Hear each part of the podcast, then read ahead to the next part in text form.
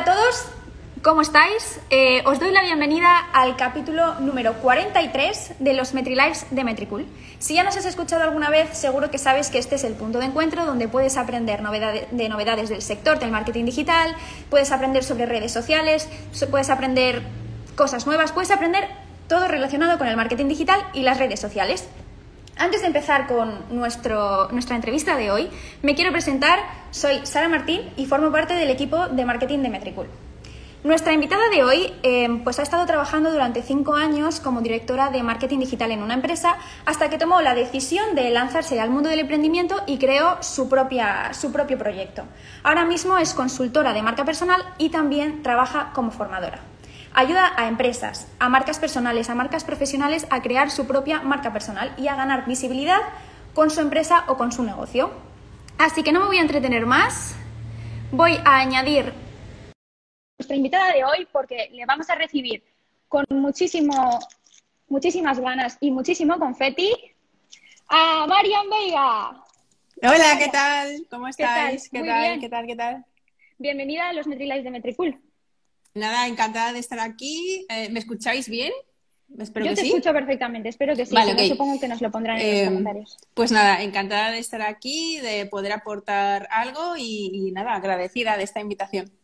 Bueno, eh, yo no sé si me has escuchado, he visto que has estado desde casi el principio del todo. He hecho una pequeña, muy pequeña introducción de tu carrera, de lo que haces, de cómo ayudas a los profesionales, pero no sé si quieres añadir algo más a tu presentación, algo que quieras que mm, conozcamos. Lo único que son más de cinco años mm, como directora de marketing digital, unos cuantos. Ya llevo bastante recorrido en el mundo digital y he sido tanto directora de marketing digital como analista digital también y me encantan los números, la estadística y todo esto. Y ahora soy eso, mentora eh, de emprendedores emprendedores digitales que quieren empezar a vender, pero también eh, formo a equipos de venta, sobre todo que quieren utilizar o, mejor dicho, saber eh, gestionar la marca corporativa y la marca personal también de la gente que está en esos equipos de venta.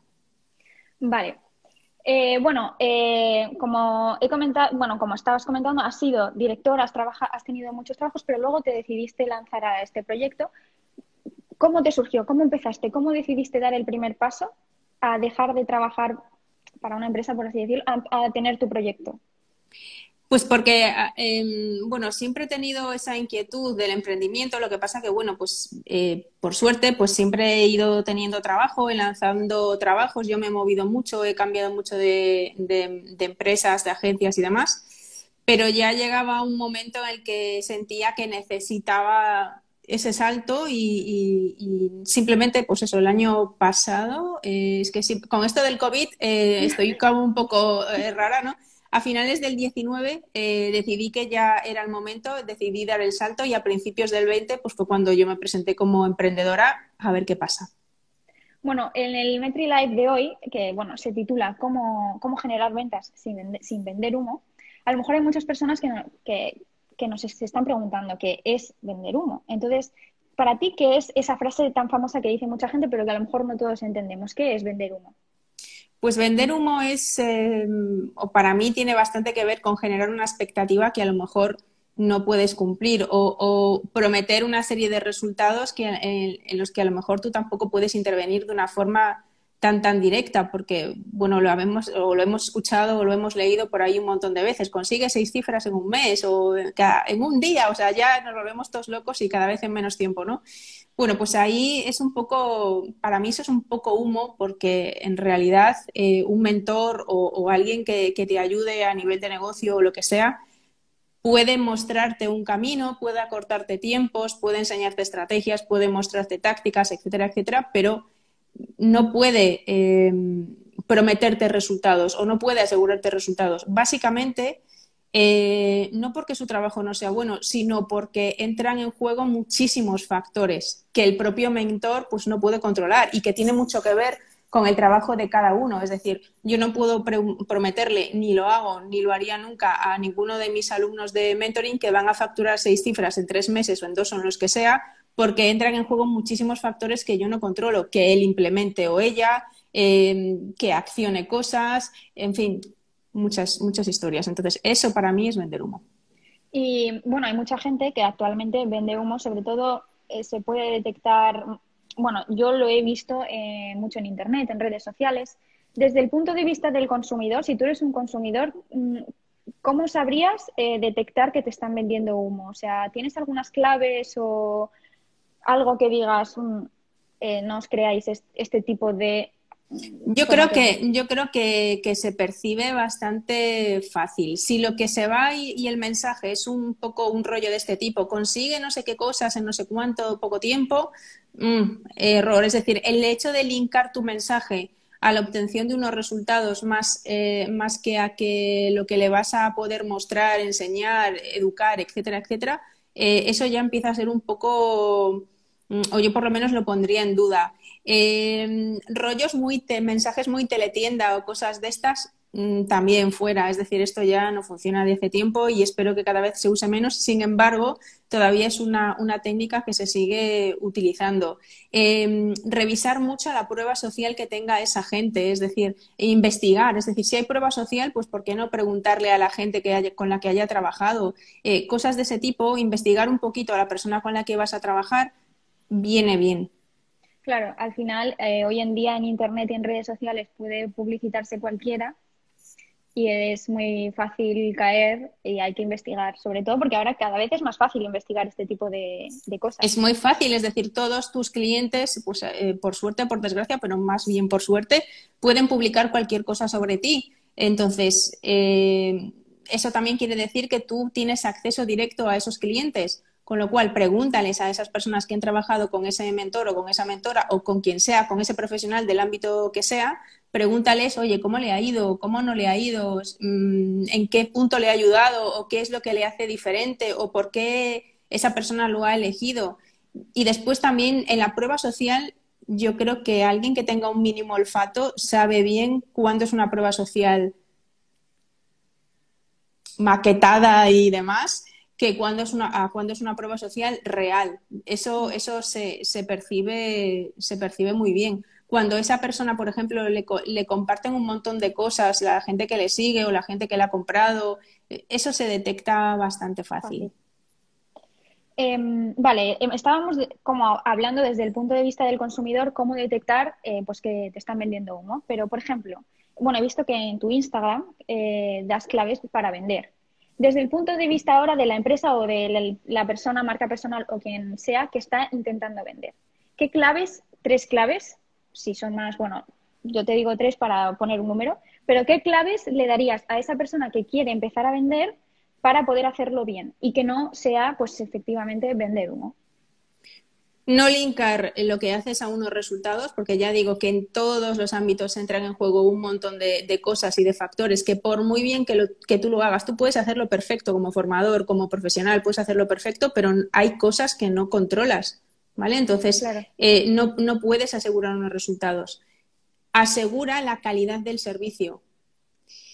Entonces, esa sería, esa sería una. Otra, eh, eliminar esta creencia de que la venta es mala. O sea, tenemos una, relación con la venta mala desde el inicio. Pensamos que vender es malo y de hecho muchas veces acuden a mí personas y, lo primero que me dicen es, eh, Marian, yo no me quiero vender o yo no quiero vender o yo no quiero, no quiero que la gente perciba que les estoy vendiendo eso es que ya tienes una concepción mala de lo que es la venta. Si tú estás lo suficientemente seguro de lo que estás vendiendo eh, es de calidad, va a ayudar a la otra persona, tienes de verdad una vocación de servicio, mm, quieres ayudar a, a, conseguir objetivos a las otras personas para las que estás trabajando, para las que vas a trabajar, la venta es una venta completamente natural y completamente positiva que no tiene ninguna connotación negativa. Y tres, la seguridad. La seguridad vende, eh, que la persona que tienes delante eh, tenga ese, ese, pozo de seguridad, que, se sepa eh, líder de opinión de su sector, que sabe que lo que, lo que sabe es bueno para los demás. La seguridad vende muy bien. Cuando uno empieza a titubear en la venta, el otro también lo percibe y empieza un poco a desconfiar. Y un cuarto yo pondría también la coherencia, es decir, que uno sea coherente en entre cómo es, lo que comunica, lo que comparte, eh, lo que predica, lo que hace. La coherencia es vital. Si alguien no confía en ti, mm, no vas a vender nada. Claro. Claro, de hecho veo que aquí nos han dejado un comentario, nosotros mismos debemos saber vendernos y es verdad que hablamos de ventas como de negocios que quieren vender sus propios productos o sus servicios, pero es verdad que, por ejemplo, cuando una persona va a una empresa para buscar un trabajo, también hay que saber venderse, que luego queda mal como queda mal que te intentes vender, o sea, crees que queda mal que te intentes vender, pero si no te intentas vender tampoco también parece que no sabes nada.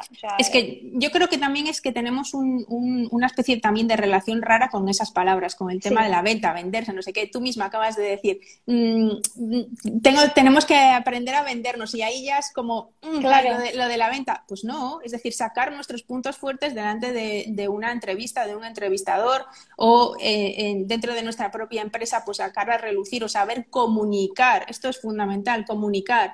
Comunicar para vender, comunicar para lo que sea, comunicar para sacar nuestros puntos fuertes, nuestro valor, nuestra valía, nuestros talentos. Esto es fundamental. Y todos, todos, todos, todos, lo mismo que todos tenemos una marca personal, lo que pasa que unos la desarrollan y otros no, todos vendemos, porque aunque estemos trabajando por cuenta ajena, tú misma lo has dicho, pues al final estás vendiendo tu tiempo, tu expertise, lo que tú sabes hacer. Claro, Claro, em, bueno, es que a mí em, todo esto me lleva a pensar, por ejemplo, ahora mismo se está criticando mucho a las, a las famosas influencers, porque es todo el rato, me estás intentando vender esto, me estás intentando vender esto, me estás intentando vender esto, y al final se les critica mucho. Entonces, se ha, se ha creado como una especie de, no me lo estás diciendo porque quieres, me lo estás diciendo porque me quieres vender. Y al final hay que pensar que detrás de, claro, o sea, detrás está la influencer que quiere ganar dinero porque tiene que comer. Detrás está la empresa que obviamente lo que quiere es venderte. Y justo relacionado con esto iba mi siguiente pregunta, porque hay muchas veces que cuando, o sea, hay veces que queremos vender, a mí me pasa, yo, por ejemplo, escribiendo artículos, eh, quiero escribir sobre, eh, una, o sea, quiero recomendar mi empresa, por ejemplo, pero eh, sin que se note excesivamente que lo que quiero es vendértela, porque quiero que, o sea, quiero que, es una recomendación porque te lo estoy recomendando de verdad, pero no quiero que se note que, sea, que suene muy comercial, porque muchas veces cuando te estoy, aunque sea, aunque sea un anuncio y suena tan comercial, echa para atrás a, los consumidores o a los posibles consumidores. ¿Cómo crees que se podría desarrollar una venta, que, no hace falta esconder que sea una venta, pero que no suene demasiado comercial? Hay una cosa que funciona súper bien y es también que cada vez que queremos vender o que nos ponemos el traje de vendedor, como que nos, ponemos así y, esto se nota mogollón. Eh, naturalidad hablar de las cosas de la forma más natural y más llana y más mm, natural posible. Es decir, la naturalidad también es una cosa que la gente percibe y, no pasa nada. O sea, es bueno hacerlo así.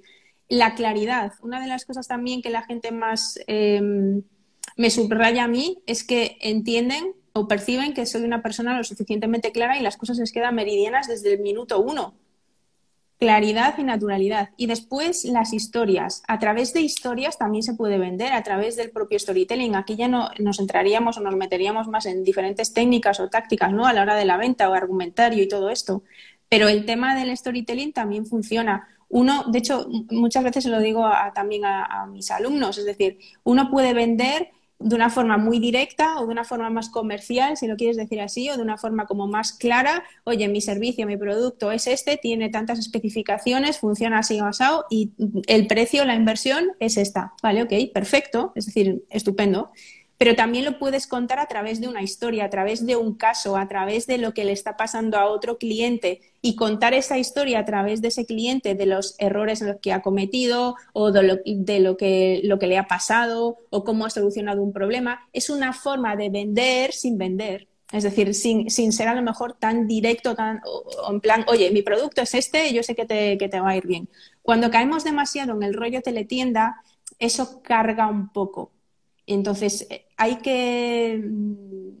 Todo está en cómo uno eh, sepa comunicar lo que sabe hacer y cómo puede poner en servicio lo que sabe hacer a los demás. Entonces, es un, tema de comunicación, aprender a comunicarse. Si hay dos cosas fundamentales, yo creo que hoy, em, como soft skills que debemos desarrollar todos, son la comunicación y la venta. Y estas dos cosas juntas funcionan muy bien, ya sea pues mm, para un profesional por cuenta ajena como para un profesional que está al frente de un negocio o es un emprendedor o es un empresario o lo que sea. Claro. Vale, bueno, voy a ir recordando a las personas que nos están escuchando en directo que si tienen alguna pregunta relacionada con el tema, con la conversación que estamos teniendo, pues pueden dejárnoslas en el chat y las contestaremos al final. Bueno, les contestarás las preguntas que tengan relacionadas con, el tema al final de, la entrevista. Eh, vale, bueno, eh, he visto, eh, cotillando tu Instagram, he visto que tenías una publicación en la que hablabas de que la atención al cliente es clave para, conseguir ventas, para vender. ¿Nos puedes, o sea, ¿Nos puedes contar un poco más de esto? ¿Cómo que la, ¿A qué te refieres con la atención al cliente y cómo puede ser clave para conseguir ventas? Puede ser clave para conseguir ventas mm, una primera venta y es clave, clave, clave para conseguir retener eh, a ese cliente, fidelizarlo y que te compre varias veces, una vez más, dos, tres, cuatro, cinco, seis. Eh, la atención al cliente es todo, es decir, para mí es todo. Mm, a la altura de todas las otras cosas que hemos hablado relacionadas con la venta, porque mm, al final, bueno, pues existe un montón de oferta, hay un montón de competencia y todo el mundo dice, ay, en mi sector hay muchísima competencia, en todos, en todos los sectores hay muchísima competencia. Una de las cosas por las que yo apostaría siempre es por la calidad en la atención al cliente antes de que sea cliente, durante que es cliente y, después, es decir, eh, eh, siempre, manteniendo siempre una relación. Em, dar eh, a la gente, bueno, pues la gente necesita sentir que no es un número, cuando tú estás muy en, rollo teletienda, además esto se, percibe mucho, estás como vendiendo un poquito de humo, estás inflando un poco por el tema de resultados, generando una promesa o una expectativa que en el fondo tú sabes que no se va a poder cumplir o que se va a cumplir en unos casos muy, muy concretos, por eso, por lo que decía al principio, porque hay cosas que tú no puedes controlar. Eh, encima, vas como mucho a volumen, a generar un montón de cliente, cliente, cliente, cliente, cliente, y en realidad no te preocupas demasiado por la situación específica de cada uno de ellos, bueno, pues esto puede hacer aguas en algún momento seguro. Si tú haces sentirle al cliente que te preocupa cuál es su punto de partida, em, ese cariñito, eh, que, te, que le das la atención que él necesita, eh, respondes en tiempo y forma, o em, te preocupas de lo que le pasa, le das distintas alternativas, le haces sentir único y no un número, pues es muy probable que te compre y después que te recompre, que para mí el tema de la fidelización es fundamental y es lo que va a hacer al final que tu negocio no solo sea como una estrella fugaz, sino que se mantenga y sea sostenible en el tiempo, que tengas a clientes o a un porcentaje de clientes que te recompran varias veces. Claro. Eh, ¿Y qué opinas de estas, mm, bueno, por ejemplo, con atención al cliente, cuando tienes una duda, necesitas asistencia, lo que sea, que escribes a, las empresas? Eh, ¿Qué opinas de estas empresas, o grandes empresas, que eh, han optado por poner un robot, bueno, un bot, cuando tú vas a contactar con ellos? Y que te... Es verdad que hay veces que tiene, que, tiene su utilidad, que está bien, que te lo resuelven rápido, pero hay veces que por intentar hacerlo rápido lo resulta, resulta mm, más molesto y más lento de lo que podría haber resultado cualquier otra forma. ¿Qué opinas? ¿Eso al final te... Te tira un poco para atrás, o sea, eh, los bots eh, están bien, son buenos y a lo mejor para un primer momento, para un filtrado, para derivar de una forma rápida a determinados sitios o a determinados departamentos o a que te pueda eh, dar una respuesta un profesional adecuado, el que sea, pues está muy bien, ¿vale? Y tienes una, una primera atención y está genial pero cuando ya necesitas una atención a lo mejor un pelín más personalizada, esto puede incluso echarte un pelín para atrás. Por lo mismo que, decía antes, te sientes en el fondo, te sientes un poco un, número.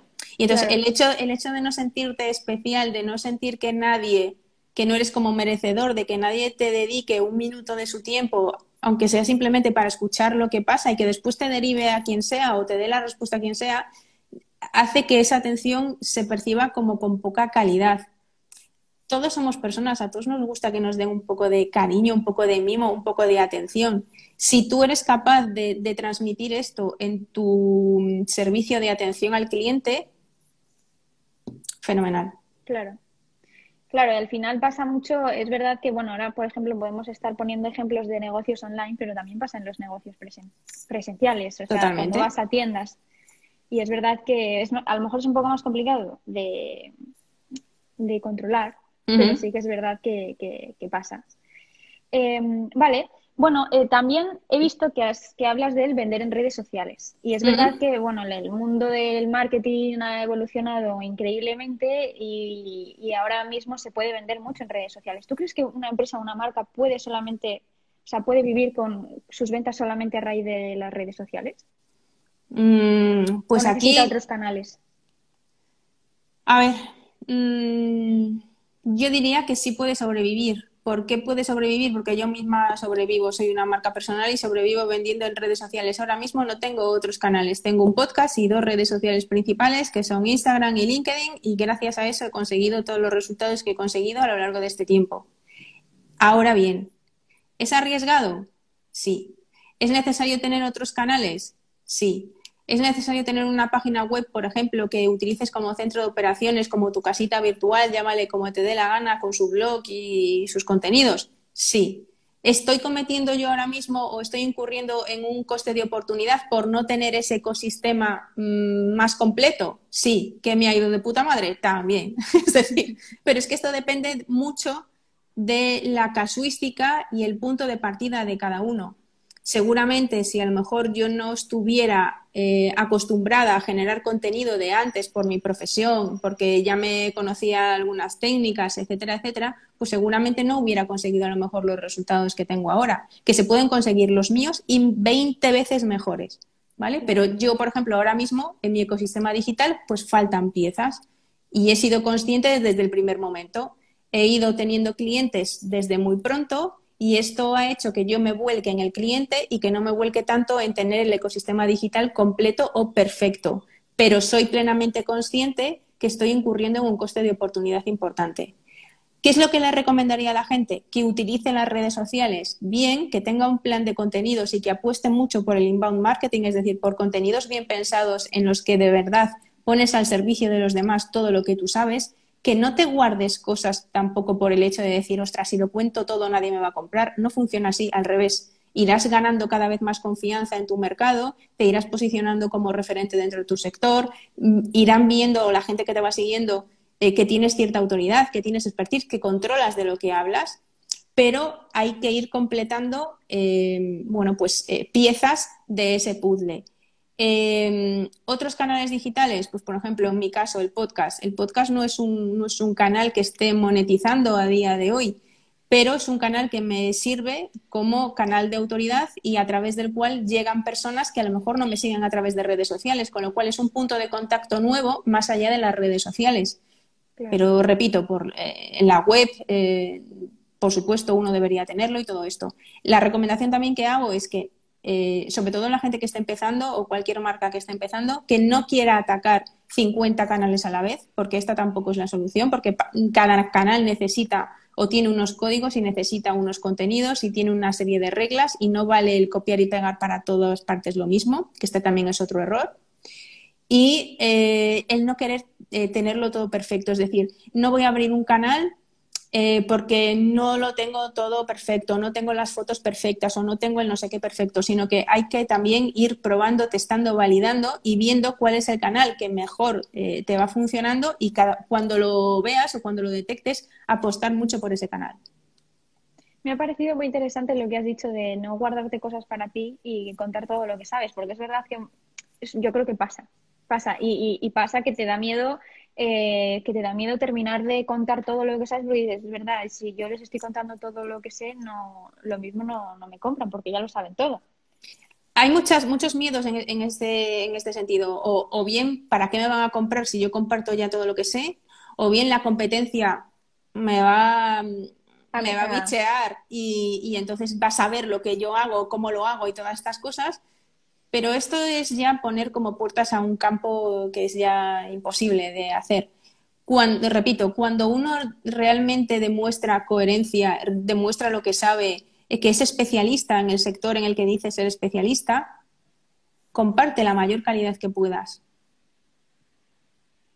Y hablando de redes sociales, que estábamos ahí metidas hablando del tema de si puedes vender o no por redes sociales, he visto también, te cotilla mucho el Instagram, como podrás ya veo, ya veo, que estás enamorada de LinkedIn. Bueno, has anunciado que estás enamorada de LinkedIn. ¿Qué te ha llevado a tener este flechazo con, con, LinkedIn? Que es verdad que es una red social que todo el mundo tiene, porque hay que estar presente en LinkedIn para, porque es la red social profesional y tal, pero que yo no sé si termina de encajar en muchas personas. Lo mismo que Instagram no encaja con muchas personas, es decir, tienes que estar, eso de, esto es muy de marketer vende eh, tienes que, uy, no sé si se ha cortado. ¿Ahora? Sí, bueno, sí, te escucho. Eso, eso, esto es muy de marketer vende humo. Tienes que, tienes que estar en Instagram porque sí, tienes que estar en LinkedIn porque sí, tienes que tener una web porque sí, tienes que tener email marketing porque sí, tienes que hacer publicidad porque sí, tienes que tener herramientas de programación porque sí, tienes que hacer no sé qué cosas porque sí. Esto es muy de marketer vende humo. Para mí es muy de vende humo. Yo siempre digo eh, que bueno, que hay que eso, testar, validar y probar lo que a uno le encaje. Eh, LinkedIn, mi flechazo. Mi flechazo no viene de ahora con LinkedIn. Mi flechazo con LinkedIn viene de hace muchos, muchos años que, pues eso, al tener a mis equipos y al tener a gente como, pues, como directora de marketing o lo que sea, pues siempre he tenido que formar a mis propios equipos. Y una de las cosas, eh, o una de las eh, herramientas y una de las redes sociales fundamentales para mí, para el desarrollo de cualquier marca personal y para el desarrollo también de un equipo de ventas y, de muchas cosas, es LinkedIn. Y además, eh, en los últimos años, LinkedIn se ha puesto mucho las pilas, porque es verdad que hace años era una red, eh, vamos a decir, fea, gris, aburrida, que te mueres.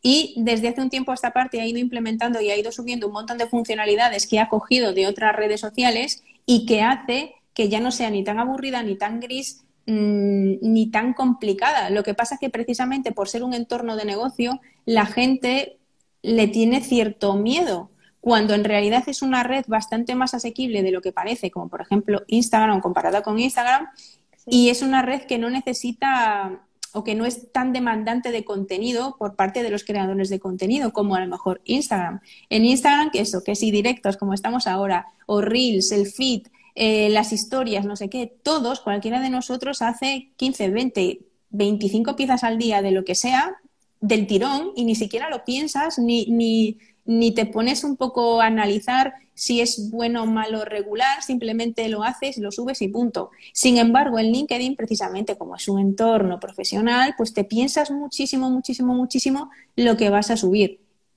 Y esto al final te tira para atrás y al final lo que haces es no hacer nada, sino estar ahí muchas veces como de mirón, en uno de los casos, en alguno de los casos o en muy pocos casos, y la mayoría lo que hace es abrirse el perfil cuando acaba el grado o la licenciatura en mi caso o lo que sea, o cuando estás buscando curro, porque dices, vale, por lo mismo que tengo el, currículum en InfoJobs o no sé qué portales, pues también voy, me voy a abrir un LinkedIn a ver qué pasa. Claro, nunca pasa nada, pero ¿por qué? Porque no tienes actividad.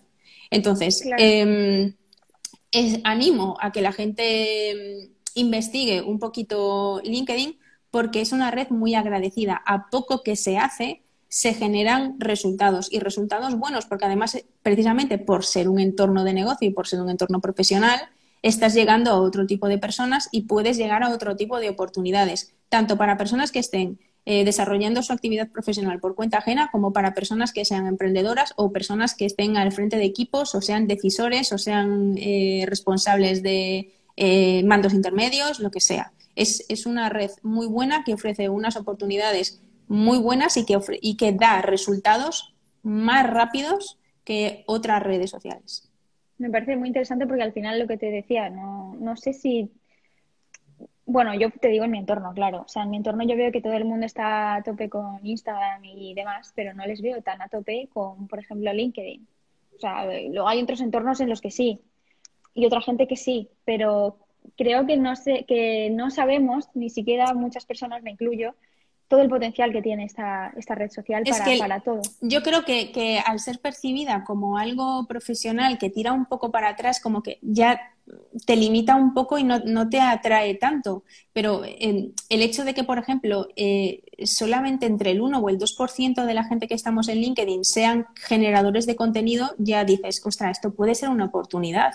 Porque si hay tan poco porcentaje de gente que, que genera contenido si yo soy capaz de generar contenido, ya no te digo el contenido del siglo con el que vayas a ganar un Pulitzer, pero un contenido más o menos aceptable, pues es bastante probable que consigas cosas y que consigas traccionar o por lo menos que poco a poco, a partir de esa generación de contenido, que tú vayas em, aglutinando miradas eh, de gente que pueda ser muy interesante y que te pueda dar una oportunidad a muchos niveles. Y es más, o sea, muchas veces también entendemos LinkedIn como un sitio para buscar trabajo, para buscar oportunidades de trabajo. Y uno dice, bueno, pues yo soy emprendedor y a lo mejor me va estupendo y no necesito nada. O yo trabajo por cuenta ajena, no necesito nuevas oportunidades. Lo primero, las oportunidades existen hoy, mañana pueden no estar. Yo creo que también el COVID esto eh, nos lo ha dejado claro a todo, a todo el mundo. Es decir, mañana puede pasar cualquier cosa y em, tu desarrollo profesional, que lo entendías como muy seguro, de repente cambia todo y te deja otra vez en la casilla de salida. O sea que mm,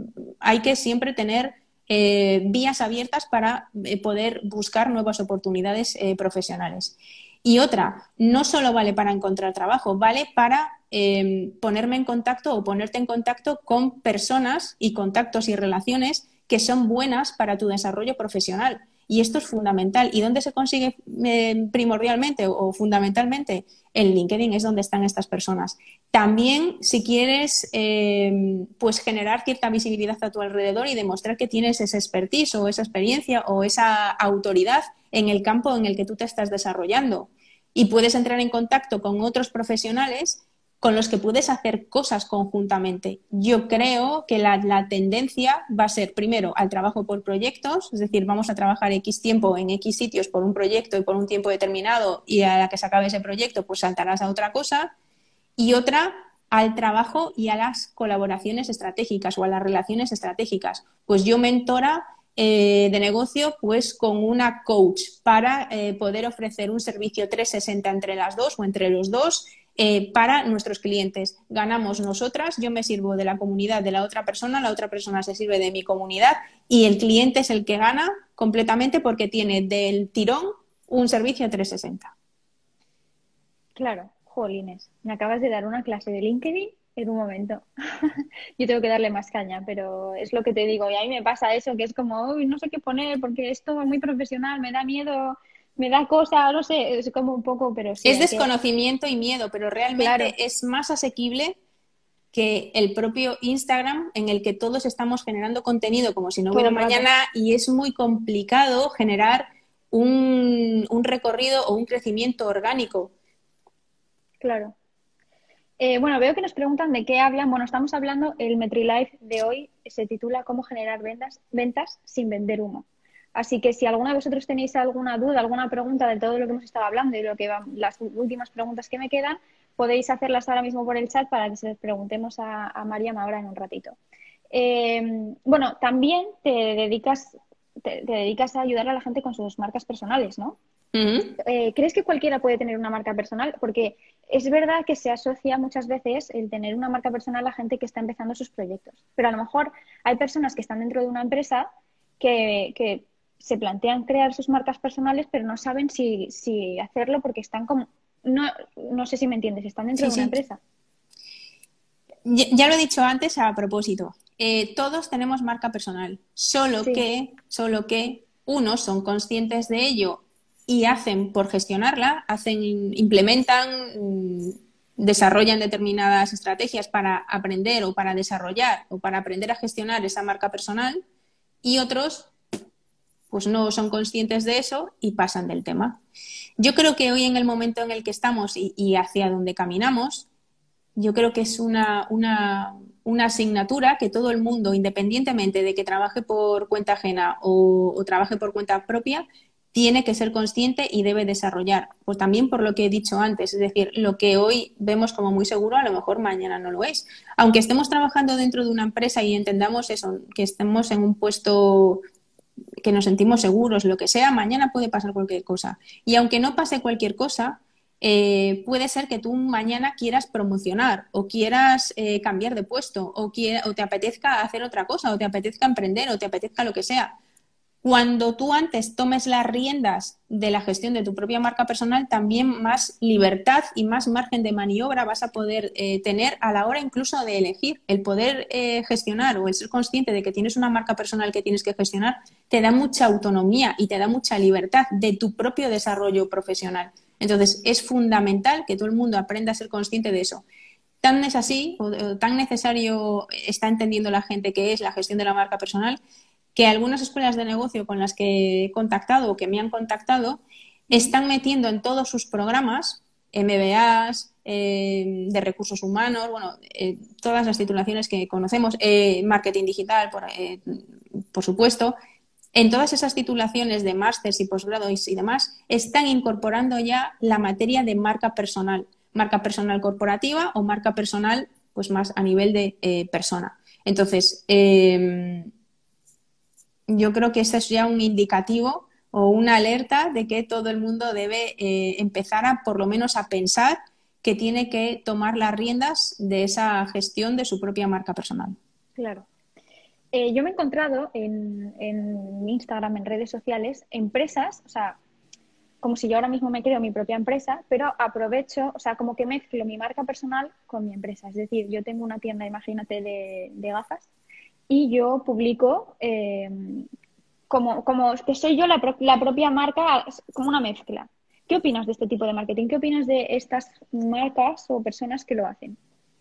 Vale, eh, todo esto debe surgir también de un análisis de, bueno, de cómo lo vamos a hacer, qué es lo que vamos a hacer y demás, pero cada vez tendemos más esto es una, una, tendencia, ahora se habla mucho de la humanización, pero es una tendencia que ya viene de hace muy largo. Normalmente en el marketing siempre recogemos cosas que, de las que ya se hablaban, y lo digo yo misma que soy marketer, de las que ya se hablaban en mucho tiempo en muchas otras disciplinas y las traemos a la nuestra, pues eso, para vender y, para comunicar.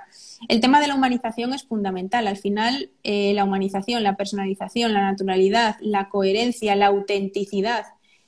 La gente quiere saber quién está detrás eh, de un equipo, quién está detrás de una marca comercial, quién es el CEO, quiénes son las personas que deciden, quiénes son también las personas que trabajan en esos equipos. Eh, quieren ver si conectan con los valores de esas personas, si, esos valores son también los míos. Mm, ya no nos vale cualquier cosa, ya no compramos cualquier producto, compramos aquellos productos cuyos valores también eh, compartimos o, aquellos valores que comparte la marca que vende ese producto o ese servicio o lo que sea. Entonces, eh, todo esto es bienvenido hay que no tener miedo también a mostrarse, a salir, a, ver quién es la persona que está detrás de un proyecto o de una marca. Pero tampoco hay que lanzarse como pollo sin cabeza, sino que hay que valorarlo, hay que verlo y, hay que analizarlo. Claro.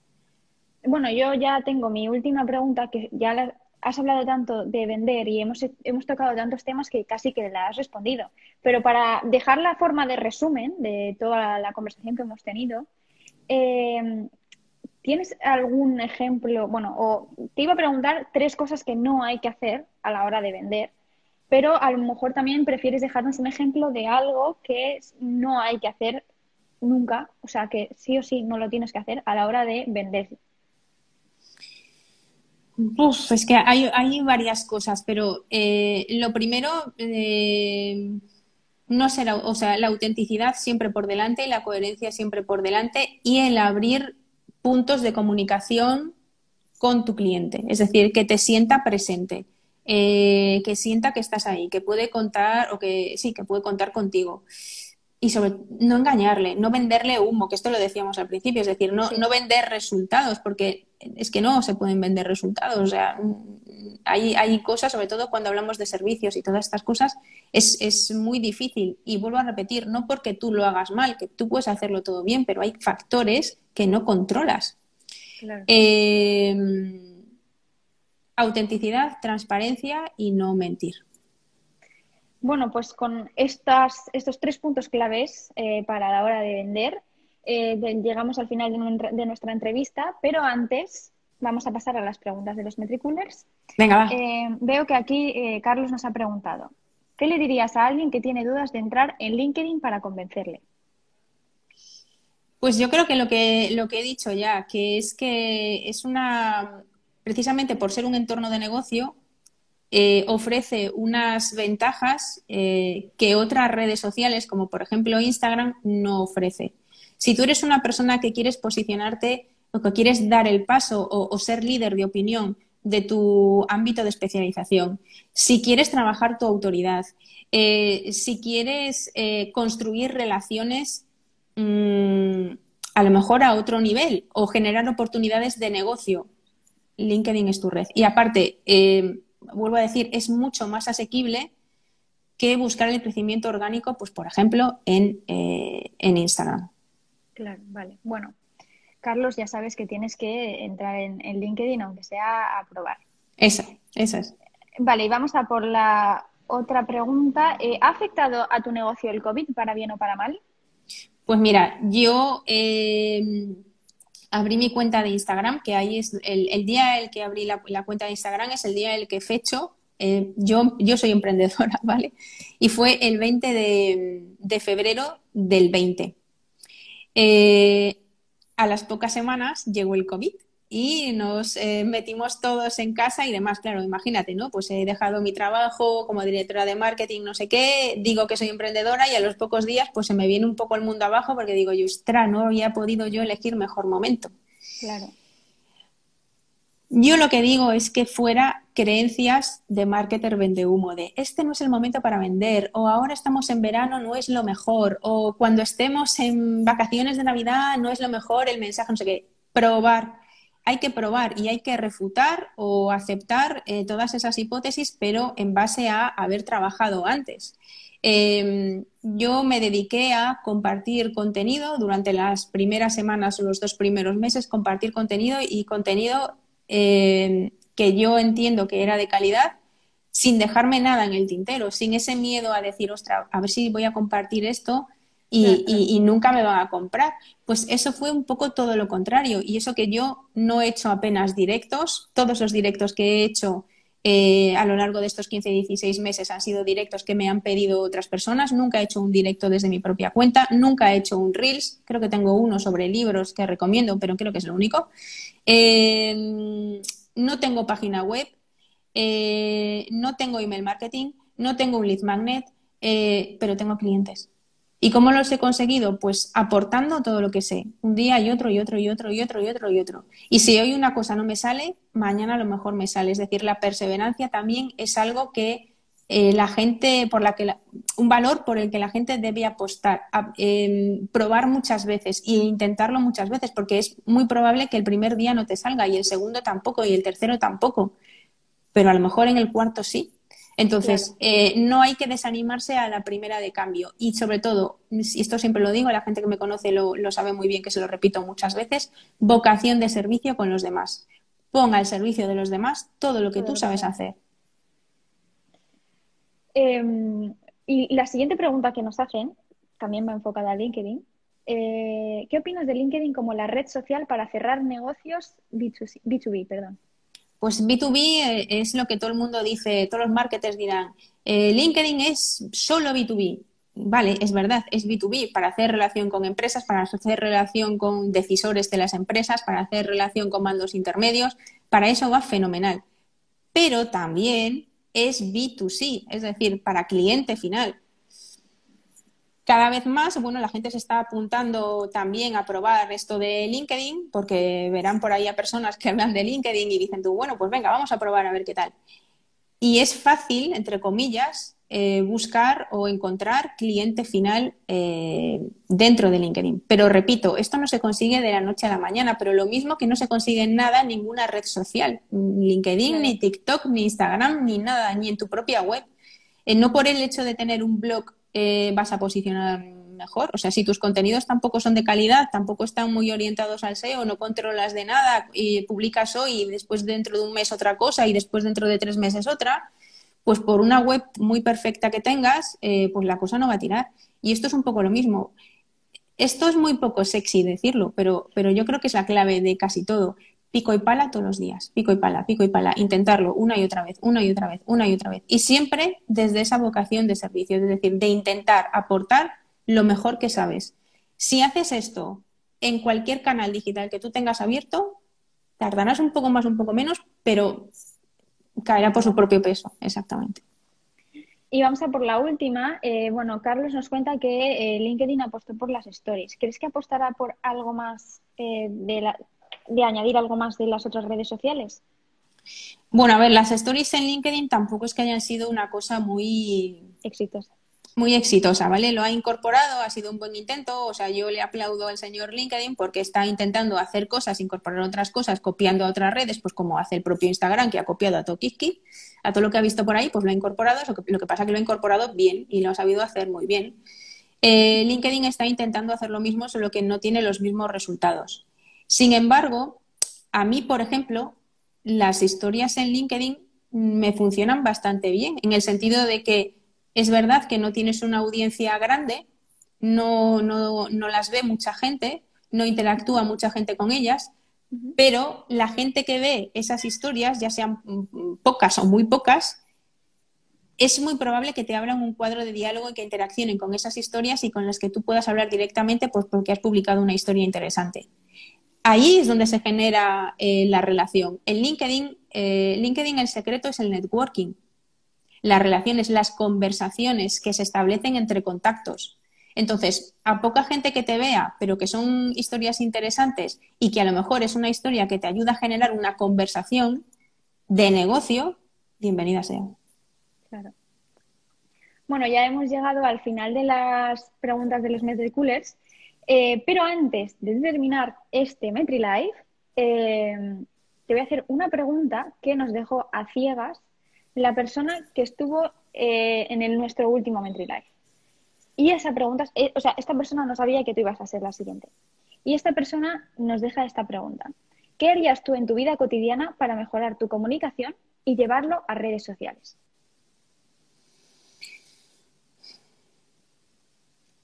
Compartir. Es que siempre digo un poco lo mismo, compartir lo que sabes. Es decir, eh, uno, compartir y practicar a, escribir o a, crear contenido también se aprende. Todo es parte de un entrenamiento. Yo misma, como, pues como marketer y, persona que ha llevado incluso redes de otras cuentas, eh, cuentas más o menos grandes, eh, o como directora de marketing eh, de determinados productos, productos que todos conocemos y que tenemos todos en casa, bueno, estas cosas. Esto no, no, no naces aprendido a esto aprendes diferentes técnicas, a nivel de teoría te lees un millón de cosas y todas estas historias, pero al final lo que vale es el hacer. Entonces, hacer, hacer, bichear mucho, ser muy curioso, ver cómo la otra, otras personas que a lo mejor a ti te gustan o con los que tú conectas, pues cómo lo hacen, eh, cómo entran, cómo, cómo, empiezan escribiendo o cómo terminan, eh, qué tipo de palabras utilizan. Y esto no se trata, no es copiar, sino es intentar acercarte a hacer las cosas mejor y después cada uno le da su tono y le da su propia personalidad e, impregna esos contenidos con sus propios valores y con su propuesta de valor y todas estas cosas. Y después apostar por aquello con lo que realmente te sientes cómodo y no tanto ir al tengo que. Oye, pues eh, es que TikTok eh, lo está petando y es ahí donde hay mayor crecimiento orgánico ahora mismo, pero joder, a mí no me sale mm, esto de hacerme un TikTok y no sé cuántos. Oye, pues si no te sale, no te sale, no pasa nada. Apuesta por aquellas eh, redes en las que tú te sientas cómodo o aquellos canales en los que tú te sientas cómodo. Mm, y no tanto, no te dejes guiar tanto por el, tengo que o imposiciones mm, que tú crees eh, qué es lo que se lleva o tendencias o tal. Hay que estar al loro de lo que está pasando, hay que estar al loro de las tendencias, pero incorporar aquellas con las que realmente conectan contigo, van contigo y en las que tú de verdad puedes, eh, puedes aportar. Vamos, al final hemos aprendido muchísimas cosas contigo, eh, pero sobre todo la de, me ha gustado mucho la de practicar y practicar y probar y probar y probar, porque al final es algo que es verdad que no nos va a salir todo bien a la primera en el primer momento y es algo que me han dicho mucho personalmente también el, hay que empezar, o sea, si no empiezas nunca pensando en cómo hacerlo, eh, no vas a conseguir nada, o sea, hay que empezar y probar, ir viendo cómo va avanzando la cosa. Bueno, muchas gracias por tu respuesta. Ahora te toca a ti dejar una pregunta para nuestro próximo invitado. Wow, a ver. Puede ser de lo que eh, quieras, no tiene que ser de marketing si no quieres, puede ser de lo que te apetezca. Pues em, yo le diría, le preguntaría cuál es su mayor caso de éxito, al que sea la persona que vaya a pasar por aquí, cuál es su mayor caso de éxito y cómo, cómo se ha desarrollado o qué técnicas ha utilizado o lo que sea, de qué forma ha ayudado a ese cliente a, conseguir ese éxito. De acuerdo, me gusta mucho la pregunta. A ver qué nos contestan en el próximo MetriLife, que ahora mismo no sé quién es, pero lo veremos en el próximo MetriLife. Bueno, muchísimas gracias, Marian, por estar aquí. Nos has enseñado mucho, tenemos muchos tips, muchas cosas que hacer, muchas cosas que no hacer. Eh, nos has ayudado muchísimo a mí, me eh, he aprendido un montón y creo que todos los que nos están escuchando ahora mismo también han aprendido mucho. Así que si queréis seguir aprendiendo, todos los que nos estáis escuchando, podéis seguir a Mariam en su, en su Instagram, que me parece que es Mariam-Veiga, ¿no? Así es. Eh, así que muchísimas gracias y espero que nos veamos en un futuro pronto. Muy bien. Un besazo a todos. Muchas gracias a todos los que estáis aquí y a todos los que habéis preguntado. Hasta luego.